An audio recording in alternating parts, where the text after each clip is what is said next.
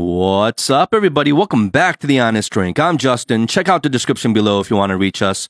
And if you've been enjoying this podcast, you know what to do. Go ahead, comment, subscribe, rate the show. Now, today, we kind of go back to our roots a little bit and we talk very personally and openly about a few very important issues. We talk about having thick skin, inclusion and diversity, and really just things that highlight all the complexities of being human and having judgmental nature. This one was hosted by Howie, Eric, myself. So, without further ado, please enjoy our honest drink.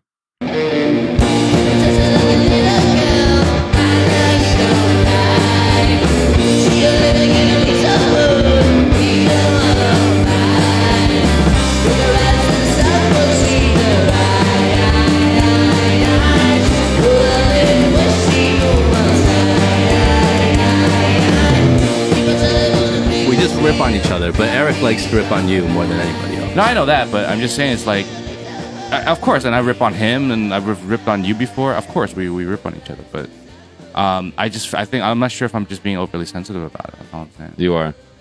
You're being, it's a combination of two, I think. Honestly, I think you are being a little overly sensitive, but Eric, but Eric does disproportionately rip on you Right. more than any, anybody else. And more than we really rip on each other. When we rip on each other, it's just like glancing jokes and we move on. Right.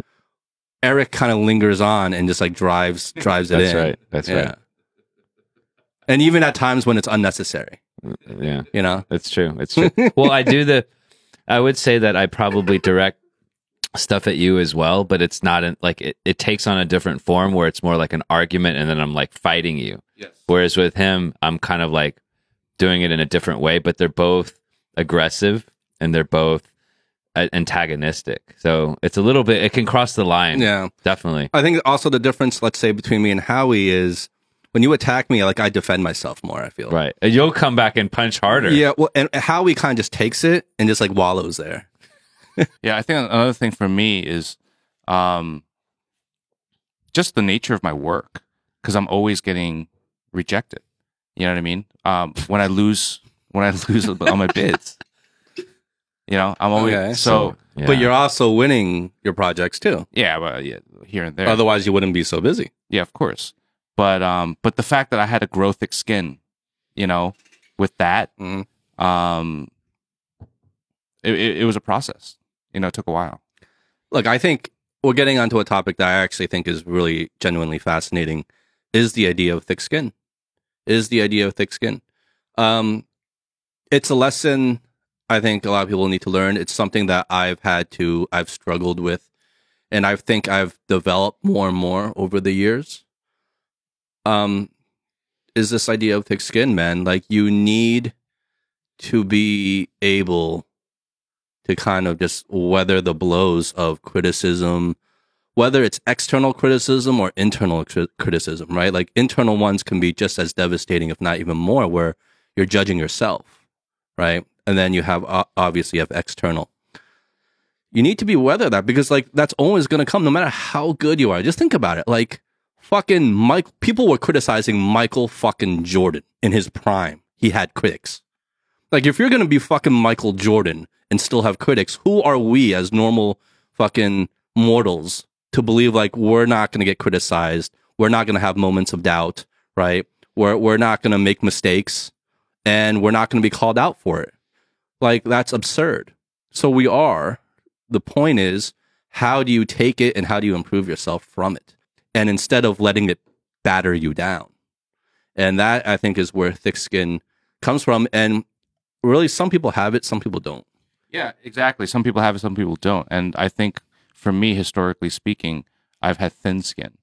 And um and the whole idea of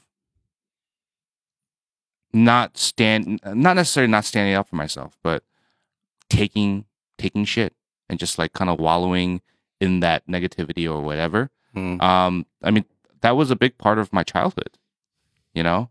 And so I feel like that is just natural for me to be that way. And I have to be conscious about it in order to get out. And even and into adulthood. Definitely not as bad as when I was a kid. But yeah, even in, in adulthood. And like I said, in the world that I work in, I'm constantly getting the the text or the message or the email of sorry they picked somebody else. Sorry they picked somebody else. Sorry, you know, you're not fit for this. Sorry, you know, blah blah blah blah. Like Mm. literally every day I get it. Every day. And at first when when it was happening, it was it was devastating because I was like, I really wanted that job. Am I not good enough? You know, uh, and I, actually at first it wasn't a, am I not good enough? It was more like I really wanted that job. That sucks. I didn't get it. But then after about the hundredth rejection, maybe the two hundredth rejection, um, then it became like, Jesus, do I just suck? Yes, of course. I'm working often, and I get booked on jobs, and I do get booked on some good ones. You know, uh, obviously, yes, 100. percent I know that, and I am confident when I'm wor- I'm actually working. I, my, my my mindset changes, and I'm like overconfident.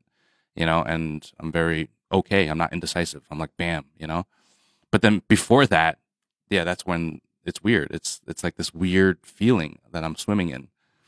Well, I think that's also, um, in a way, unique to the entertainment industry, right? The idea of dealing with rejection, and that's why we always hear about like, you know, there's the common uh, stereotype, I guess, that um, actors are like the most self-conscious people. Like these celebrities, they're actually the most self-conscious people because they're always in competition with wanting to get picked or selected um, and judged because they're constantly in the public's eye, whether it's their looks, whether it's their performance, whether it's their personal lives, uh, their success. They're constantly being judged and selected, right? Like the the the casting couch, quote unquote, you know, principle and the the auditions they have to go through. And I think it's no different for you as a director. You're still in that entertainment industry. You're still bidding for projects and you're facing similar rejections in in similar quantities, right? That come at you. Mm. But I think that's just the name of the game. I don't think that says anything about you. I think that's just the industry.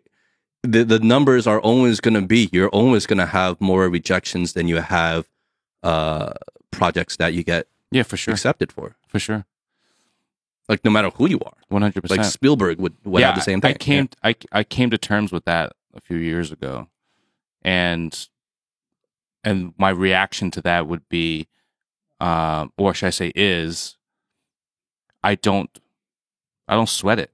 So when I get approached with a project, even if I really am into it, I don't sweat it. I'll say if I'm interested, I'll give my dates, I'll give my rate. Let me know. Let me know how it goes. You know, Yeah. if I get to the next step, oh, they want me to give like a treatment or something like that. All right, here you go. Here's my treatment. Let me know how it goes. So it's like I definitely detach myself from everything Yeah. now. I don't. You have to be. I don't even remember any projects anymore. It's just like it's, it's almost like automation now. Uh, I think that's my process of how to deal with it. And if I get booked, I'm like, great. Then I get excited. Then all of a sudden I get the nervous, you know, feeling. I'm like, ooh, ooh, this is going to be interesting. hmm Yeah. Well, do you think it's a product of also your environment growing up? Like when we're talking about like people who just naturally have thick skin, or who we think naturally have thick skin and versus thin skin. Do you think it's a product of their environment? 100%, I think. I think, okay, I think it's, I don't know what the percentage is, but if I were to say, let's say 50 50, uh, with one side being DNA, um, you know, you're born a certain way. Mhm. And then the second part being you're a, um, you're the product of your environment, right? And I would say, for example, myself as somebody with more thin skin, I would maybe equate it to the way uh, my parents, you know, talked to me and and treated me. Now they were not like bad. They were not being like, "Oh, you're ugly, you're horrible." Not not like that. but it's always, um, um, I feel like it was always it was always like controlling. So so so so what does that mean? It means like I it, like my own thought almost didn't matter. You know what I mean? Mm. Like they didn't respect your opinions, your thoughts. I don't think it's it's not about respect. I think it's just as a kid. You know, I I think it's a lot. It's an Asian thing. You know, a, a lot of people joke about it, like the whole like Chinese parents very being controlling and Mhm. you know and like telling Like you what to do, micromanaging your life. micromanaging every single aspect. And and then growing up, um, yeah, just being in that environment, it would, that's what I, that's what I equate to a lot of my indecisiveness. You know, when I was younger, because a lot of decisions were made for me, And then it wasn't until I left and I got older, older, and I kind of like fought back, and I kind of found my own voice, like at the end of high school, you know, around that time, where I became a little more rebellious. Well, when you said a lot of decisions were being made for you at that time, were you trying actively to make your own decisions? They were just getting rejected, or were you not? And you just kind of went with the flow? Like, I don't what was know. the dynamic like? I don't know. I, I don't know. I just remember being very, because I have very uh, strong females in my family, Mhm. which I've talked about in the past. Um, and it's the females in my family that were around me the most. Um, and they're very strong minded, you know? Oh, I know. And you know that, Justin. I've met them both. Yeah. Yeah, very strong minded. Um, Females. whether they know it or not, if you're listening, ha ha ha. But yeah, they're very strong minded and they're, and they give their opinions like, you know, potato chips, you know, bam, bam, bam, bam, bam. Um, and, and when it comes to like controlling things, I mean, you know, they're on point. So when I'm, when I'm growing up in that environment, I feel like that has affected the way I am, Mm. you know, especially when I was a kid. And growing up, I'm, I'm being able, I'm able to be conscious of it and understand why I am the way I am and work at it, work at trying to change or, or at least find that better balance. Yeah. Yeah. It's it, it has a lot to do. I agree. I think it has a lot to do with your upbringing. Um, you know, for me personally, I started off with uh I've always had very thin skin as well. Like You super really? thin. Oh, yeah. What? You don't know? Dude, you have such thick skin. Maybe now and maybe outwardly. nah, man. In the beginning, I had super super thin skin. I was super like unsure of myself. I would take criticism so horribly, doubt myself. Like it would just hurt me, like every little jab, right? And I'm a cancer, right? So it's like I, I take, I'm a little more sensitive to things. And you always talk about my EQ. So imagine having an amplified EQ in combination with a thin skin. That's the worst combination. Mhm. That's the worst combination because you're ultra sensitive to the Mhm. things that are said and you don't have like the thick skin barrier to defend yourself from it, right? You don't have the immunity from it. And so I had that combination. But what I think helped me in the early years was my environment. You know, like um, a classic example that I've brought up before is me growing up on the East Coast in New Jersey. Uh, you know, the, the, the kind of environment and people I grew up around in New Jersey, we were like our friends were pretty tough on each other. Like, you know, tough love kind of thing. We're right? constantly cracking jokes at each other. constantly cracking jokes on each other. If you like, if you couldn't weather it, you wouldn't survive. Like it would just be relentless. But we didn't feel that at the time. It was just the norm. That was the status quo. And everything was like you had to constantly fight, like put, like fight for yourself, defend yourself with your friends. Otherwise, you're going to constantly lose face, right? and that was just the norm, and it was hilarious, and I loved it. And so I thought that was the norm. And within that group, I was actually considered the more docile, quiet one. So here I am in New Jersey, growing up all my life, and then I go out to uh, to school and university. I went to uh, SC USC in Los Angeles, right? So I've never really been to the West Coast in the United States before. I've never really spent any time in Cali before, so it's a new culture.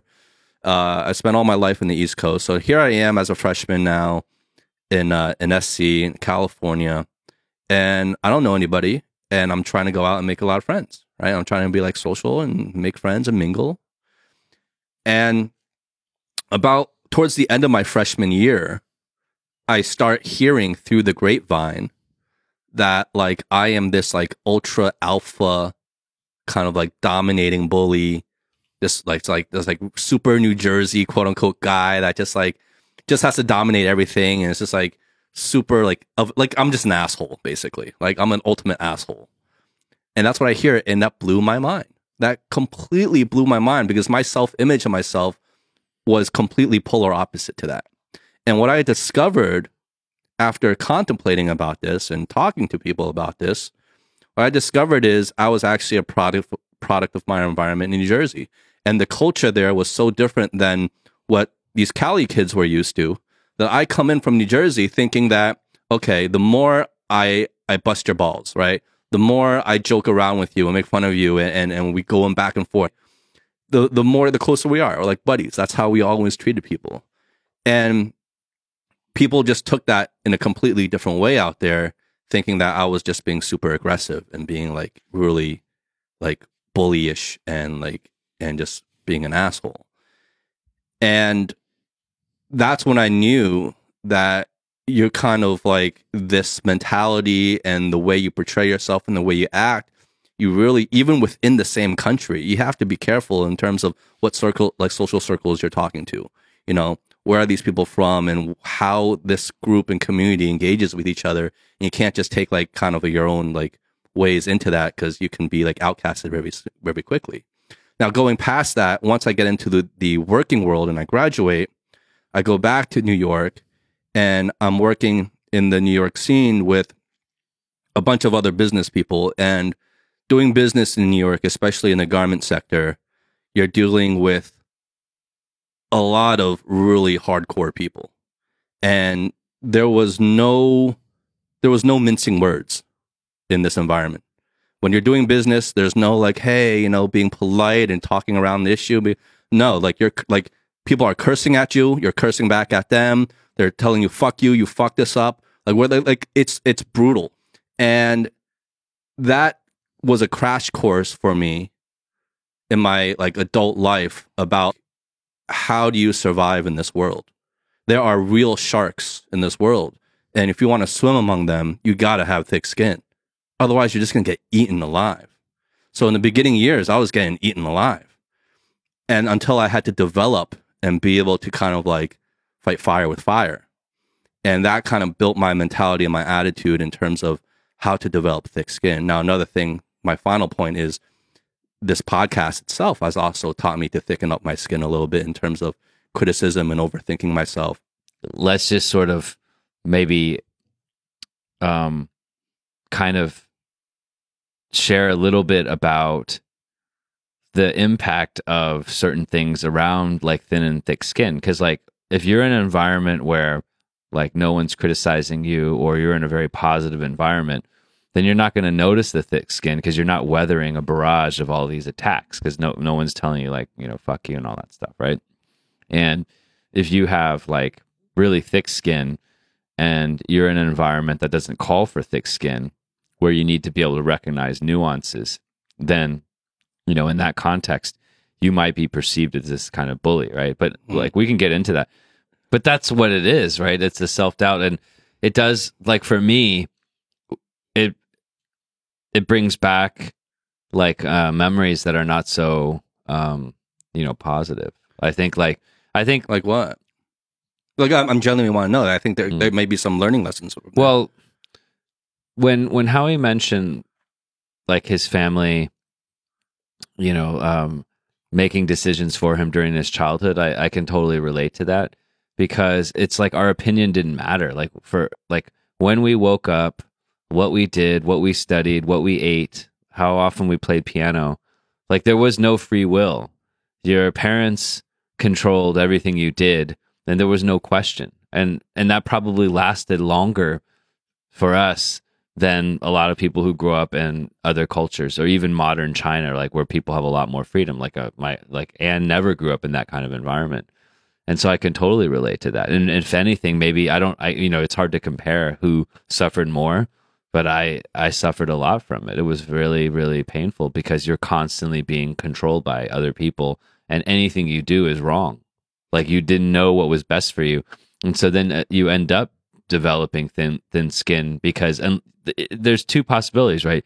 Either you fight back, you know, and you develop thick skin from the situation like in many of your examples or your parents are so powerful. I mean, imagine you're like 4 years old yeah. or 3 years old and you're not being treated with a lot of like um uh sort of thoughtfulness in that sense emotional thoughtfulness you're you're being obviously taken care of by your parents because it's all coming out of love but it's missing certain angles of like how children develop emotionally and and the, all that trauma that like I've talked about before right sometimes then when that subject gets onto it or you know we're in a situation where maybe we're talking about some things that can be perceived negatively, then all of that baggage just comes back and you can feel that. And then like you're general positivity towards this because having overcome some of these things then also shows and that's a positive influence you know i don't know how you feel howie in terms of like how easy for is it for you to kind of fall onto the other side but for me it's like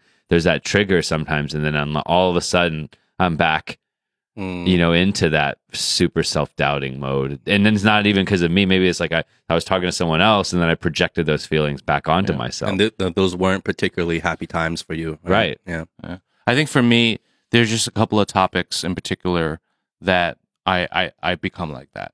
You know, where where you just describe I regress back to regress yes you know a certain you know moment in life or or something, and I don't even know what that moment is. But but anything that has to do with challenging my intellect tends to bring me bring me back. Mm. Oh, that that's yeah, that's that's a nerve for you, right? And that's a nerve for me too, Yeah. because I am self conscious. Like, like I don't care if I'm the strongest person. I'm. I don't care if I'm the fastest guy. I don't care if I'm the best uh, cooker or best looking.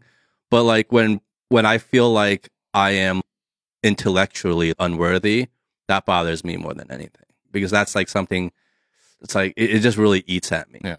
Um, going to what you guys just shared, like I can really appreciate that, and obviously we've talked about this before in the podcast. You know, we, we've had very different kind of upbringings, right? Especially with you, Eric. Uh, my parents were very liberal, and it, it makes me wonder if it's a matter of because we both kind of went through this um for lack of a better phrase being thrown into the deep end of the pool moment i guess like where we're just constantly being criticized we we don't have that power and we feel like we're attacked or controlled and for you guys it seemed to have happened very early on in your life right uh, when you guys were children growing up and it seemed to have take place within your household and for me that wasn't my situation. My situation was my parents were much more liberal with me.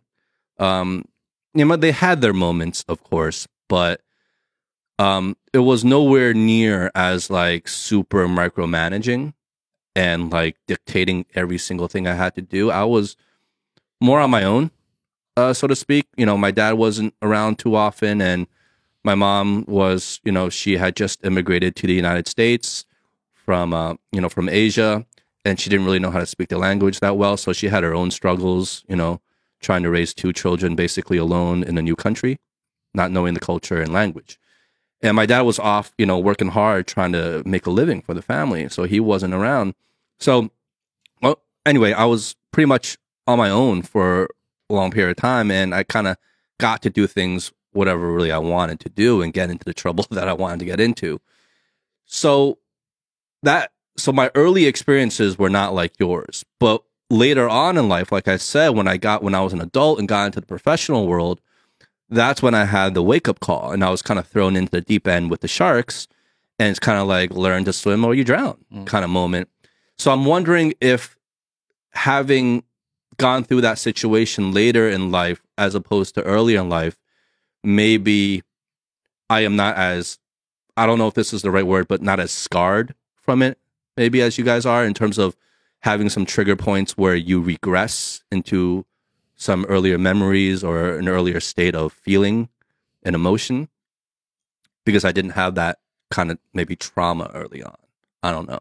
Mm. yeah Or it's worth thinking about. And it's worth thinking about in terms of how are you going to raise your kids, right? Like that's that's a reality that might be upcoming for me is maybe having kids. Like, you know, I don't know. I can't put a timeline to it, but it'll probably happen sooner or later, you know, sometime. And it's just like, well, okay, well, how are you going to raise yours? And and how are you going to kind of get your kid to maybe learn those lessons and kind of get thicker skin without, you know, traumatizing them, I guess. What's the best way to do it? Mm. I don't know. Because there's that there's that kind of like fine line, like you said, you were mentioning Eric, is like when you're there's that fine line to cross, like it can go two ways. One way is maybe a kid that is brought up in a lot of strife and struggle, maybe they get thicker skin because they had to grow up in very harsh environments. Mhm. Or they get traumatized from it and it's the opposite effect and they Yeah. have thinner skin because they're like It's a gamble yeah, because you hear stories from both sides exactly. and the results differ. You know, there is no right or wrong way.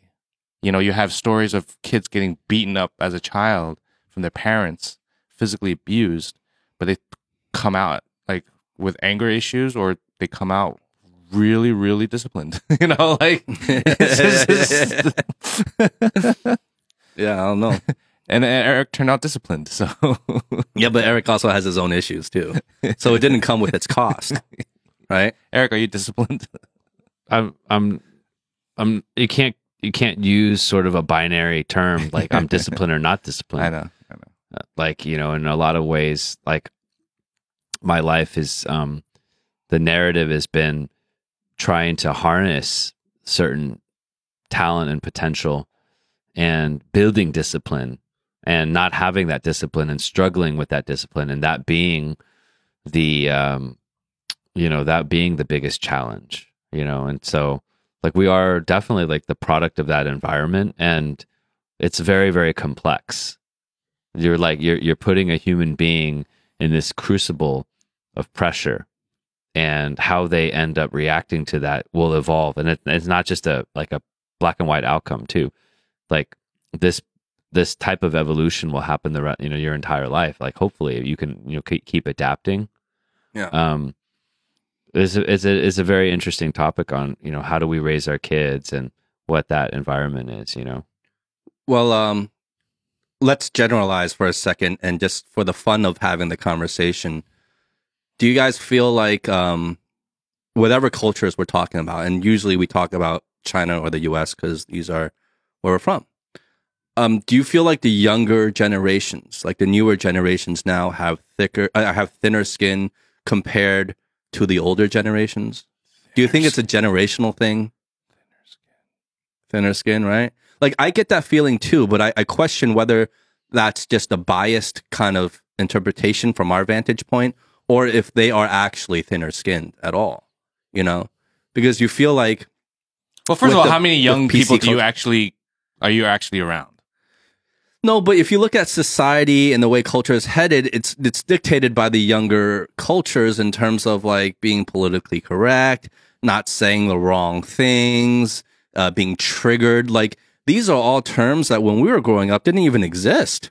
Like the idea of being triggered, like that was not a thing. Like that was not a thing. And I'm not I'm not debating the the the morality or the positivity of this direction. I'm just saying, is there a difference? Or is it all pretty much the same, but we're just thinking there is just because we're biased? There is definitely a heightened sensitivity, I believe, without scientific research backing this, but Mhm. just from everyday ingesting media. Just like we can't say the same things now that we could get away with saying Yeah. when we were kids, right? Like, yeah, the sensitivity marker has been le- has been raised, you know, and you know every little word you have to kind of double check. So even this actually reminds me of a conversation I had uh, recently with a friend uh, about um, uh, workplace, uh, just like interacting with your coworkers, and um, it got to the point where literally my friend was saying that he's he's now used to he doesn't need to like question his actions or, or words anymore because he had to do it for so long for the past couple of years that now it's natural that he'll never you know touch anybody or even get close to even like hey you know even like a hey on the shoulder like that's a no no now you know?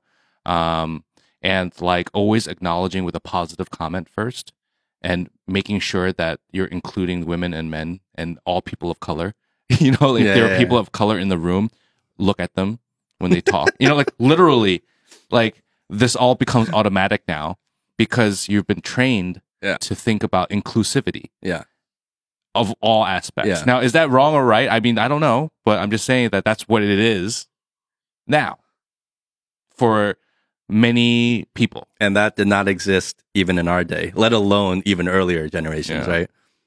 Yeah. I don't know. Like that, that, like as a person of color, Yeah.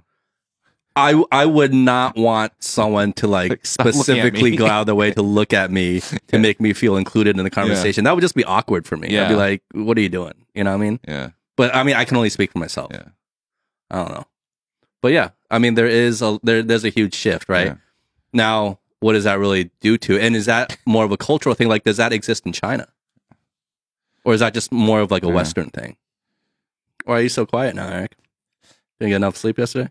I'm just kind of thinking about this notion of like having no awareness of something and then having like almost heightened but um you know hyper awareness or debilitating awareness Mm. you know and so it's kind of like we know that we know that it was very it's you know it like it was very a very dark period of time for a long time from certain respects in um you know a lot of places like the US where you know people were not treated fairly right like i mean Yeah. this i'll just kind of be very concise with that but like people weren't treated fairly. And that's probably a mass massive understatement Yeah, right? yeah, yeah. but but um without going into all of that stuff right? But Mhm. like people not treating being treated fairly like people not being treated treated in a human way.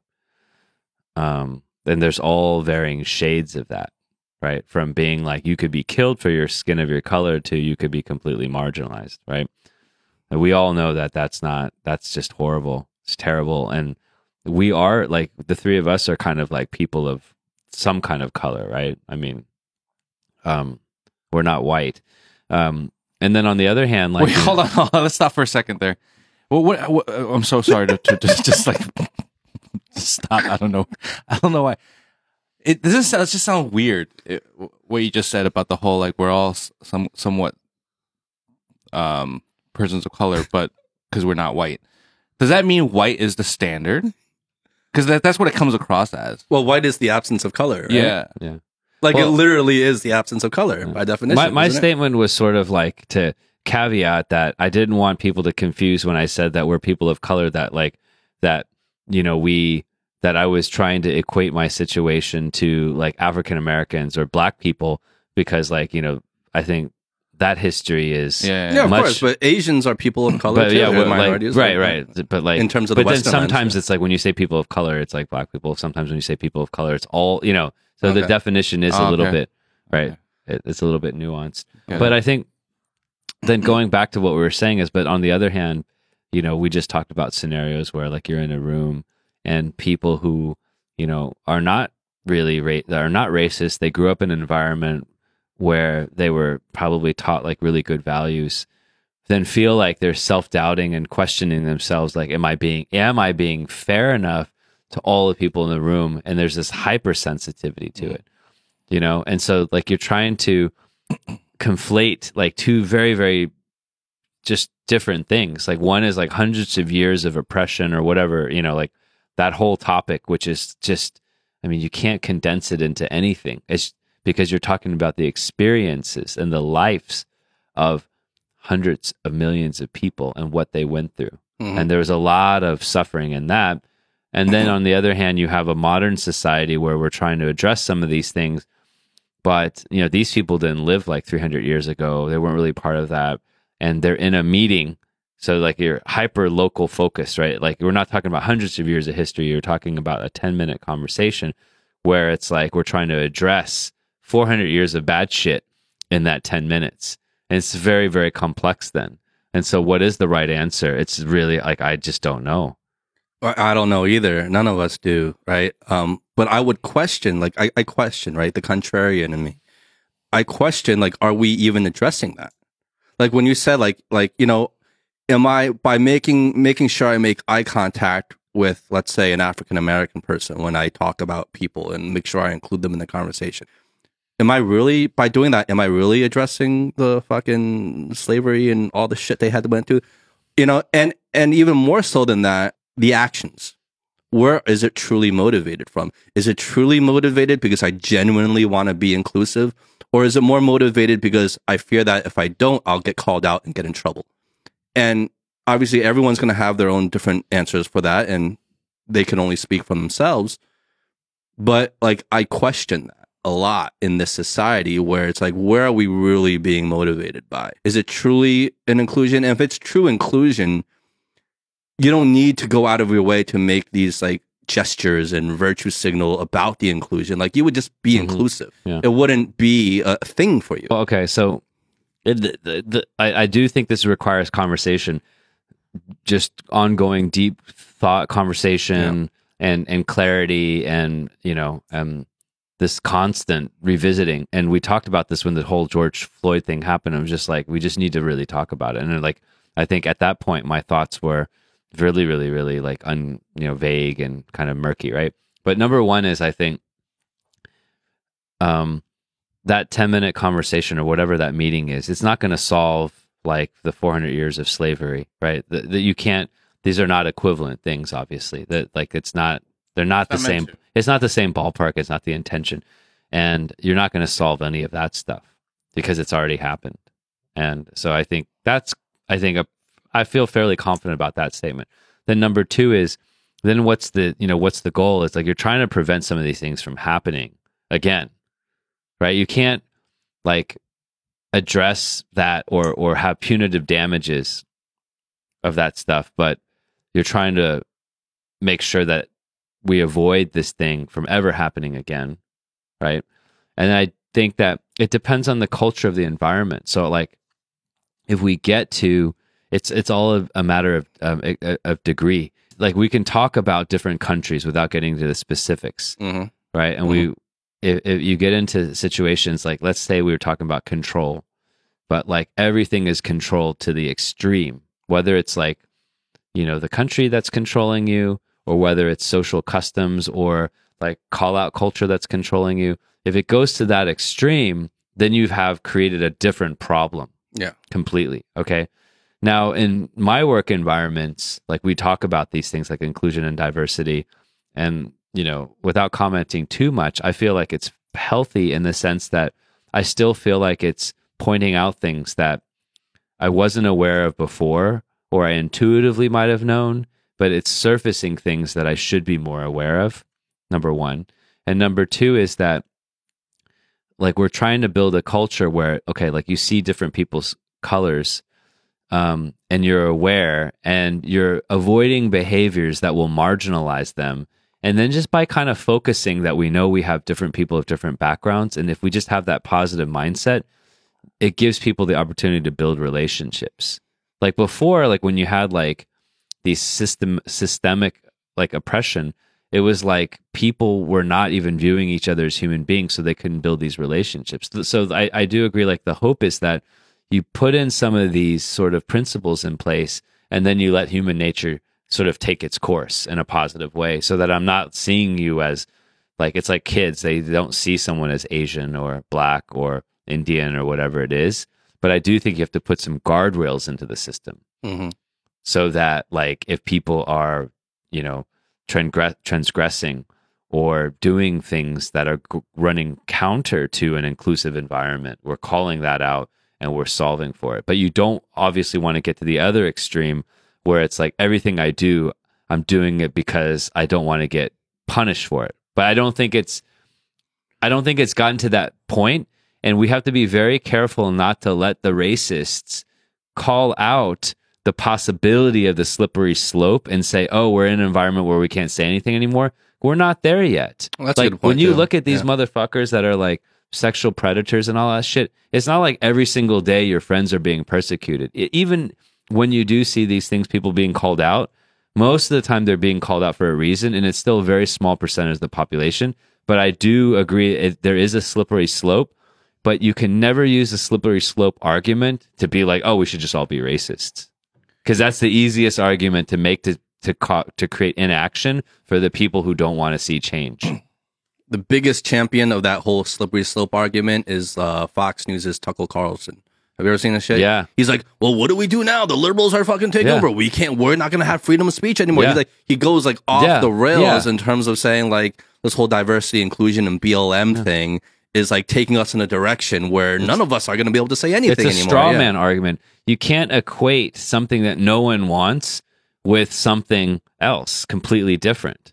It's it's it's it's it's a, it's a form of attack rather than any kind of true type of um you know uh, Yeah. argument with merit. True, I agree, but there is, I think, a level of caution that has to be taken where you don't create a culture and an environment, even if it's within a company, right? A fear. Of fear and being like kind of like the diversity police, where all of a sudden, if someone doesn't, let's say, use all the pronouns or doesn't make eye contact with all the minorities in the room when they're talking about all the people, all of a sudden they get called out for it and it's like hammered down for it, where it's like it's our way or the highway, buddy. Meanwhile, this person can be very inclusive in heart. He's just not doing the what maybe he thinks is like empty gestures. Absolutely. you know what I'm saying? Yeah, absolutely. I, I, I totally agree. And and to that point, I think two things, right?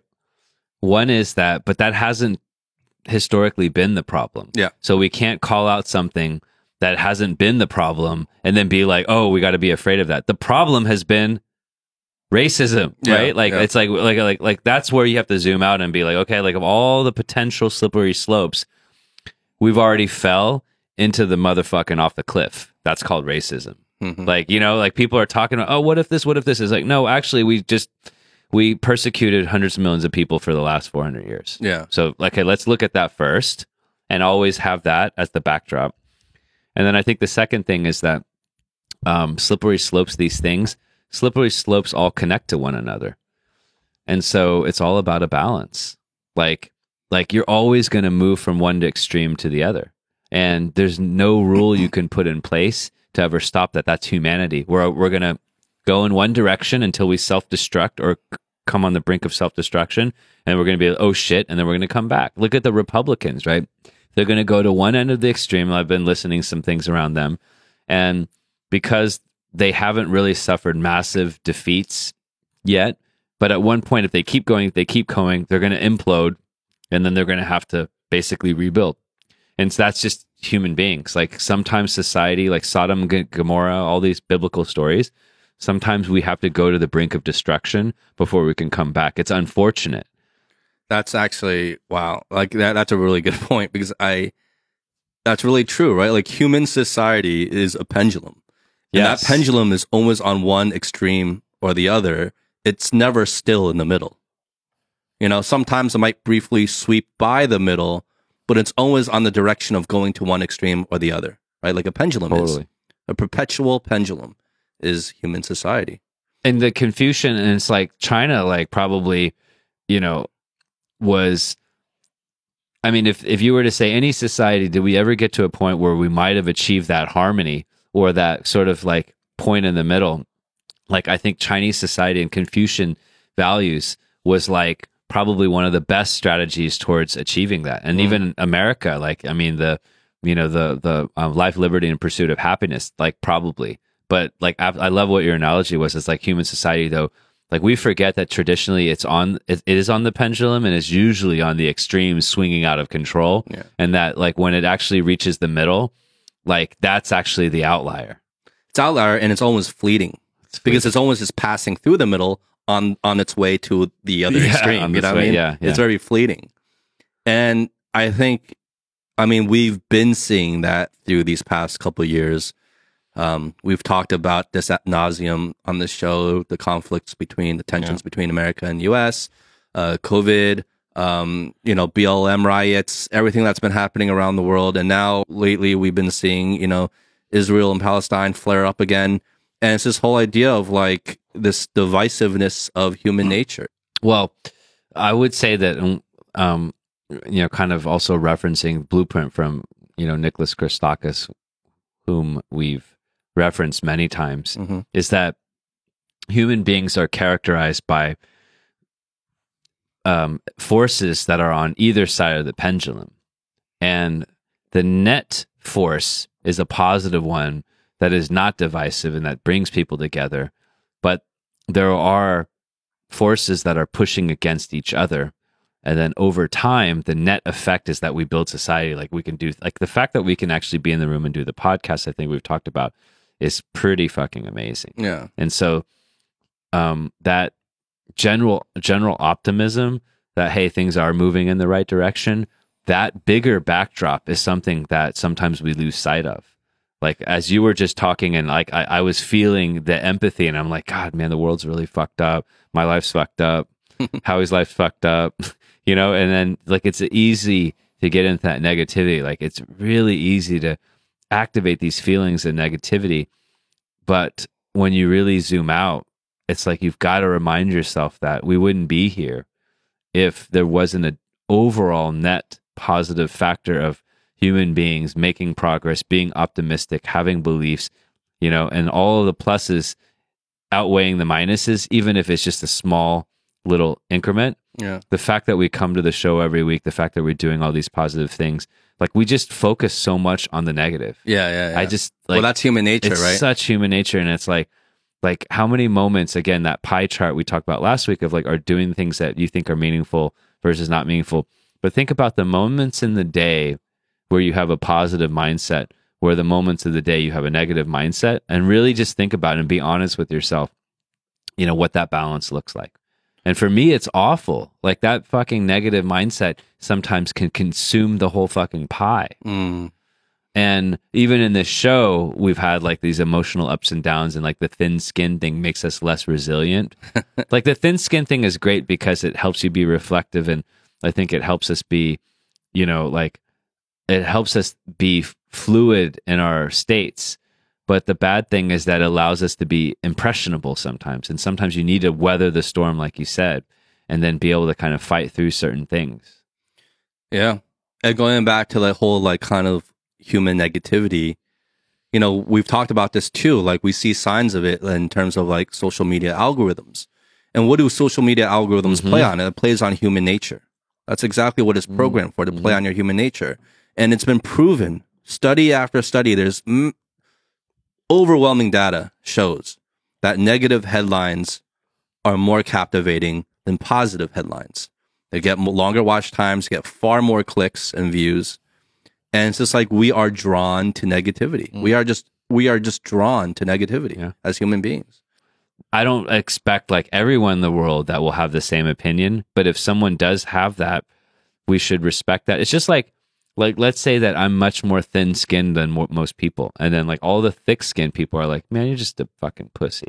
Just suck it up, Mm. get some experiences, you know, whatever. You shouldn't be thin skinned, and I'm like, but but I am, you know. So I I don't know. It's it's it's it's a tough one because you don't want to start creating infinite amount of categories because sometimes it can be in your head because the more i think i'm thin skinned at the same time you do have to respect people so again it goes back to balance i think you just can't go to like the pendulum thing was a great way of looking at it it's like you can't make massive swings because massive swings are like upheavals and like revolutions and sometimes like society needs that to like go back Mhm. to a, a, a normal point but ideally you're making incremental changes so that you can find a really good balance and equilibrium It's these complex layers of human beings that kind of make society so messy, make our perspectives so messy, Yeah. make our relationships so messy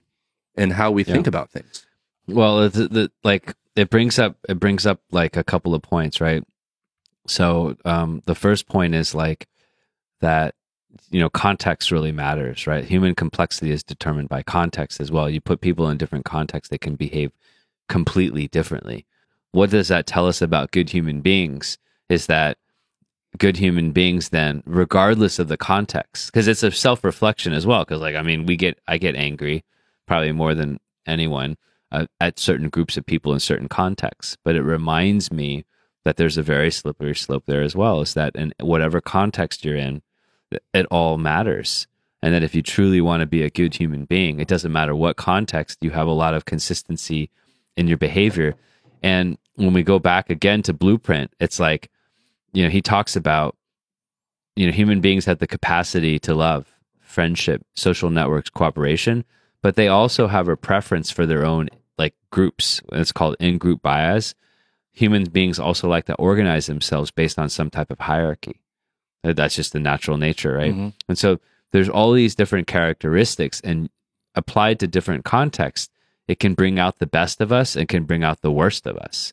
And so i think i think it's a really great reminder that you're constantly even this theme of this show is like we're trying to activate the best of us in every moment the the positivity. Like we need to have thick thick skin when we need thick skin and we need to have thin skin when it calls for vulnerability. But like going into a battle and having and being vulnerable, like like I'm literally going to a fight and being like, oh, like I'm kind of weak. Are you going to hurt me? It's probably not the best idea, right? But then going into A like therapy session. a therapy session, you don't want to ju- exactly. Then you don't want to have like. So I think it's very like you don't want to be a um, a hippopotamus. Okay, well, look, look. Uh, to wrap it up here, I think you hit the nail on the head when it comes to context because my belief is that 99.999999999% of all of us, maybe even 100%, right? We don't have the full context of things. And I think that's where so much conflict arises and so much heated debate and argument and vitriol and, and hate arises from is because we are all working off of our own vantage points based off of incomplete context and different information to build that context. No one has the full picture, yet we're all still so committed passionately to our sides that we'll fight for it. Where do you go from there if that is the disease? If ignorance is the disease that we're all guilty of, that we all have, where can you really go from there? And, and I'm not trying to paint a really like pessimistic kind of ending to this. I'm just saying, I think the first step to progress is understanding that and being aware of that. So, um, no, uh, Justin, I think you pointed out something. What what I love doing is sort of validating that we're on the right track, and um, I also love just sort of like having last word, but we all do.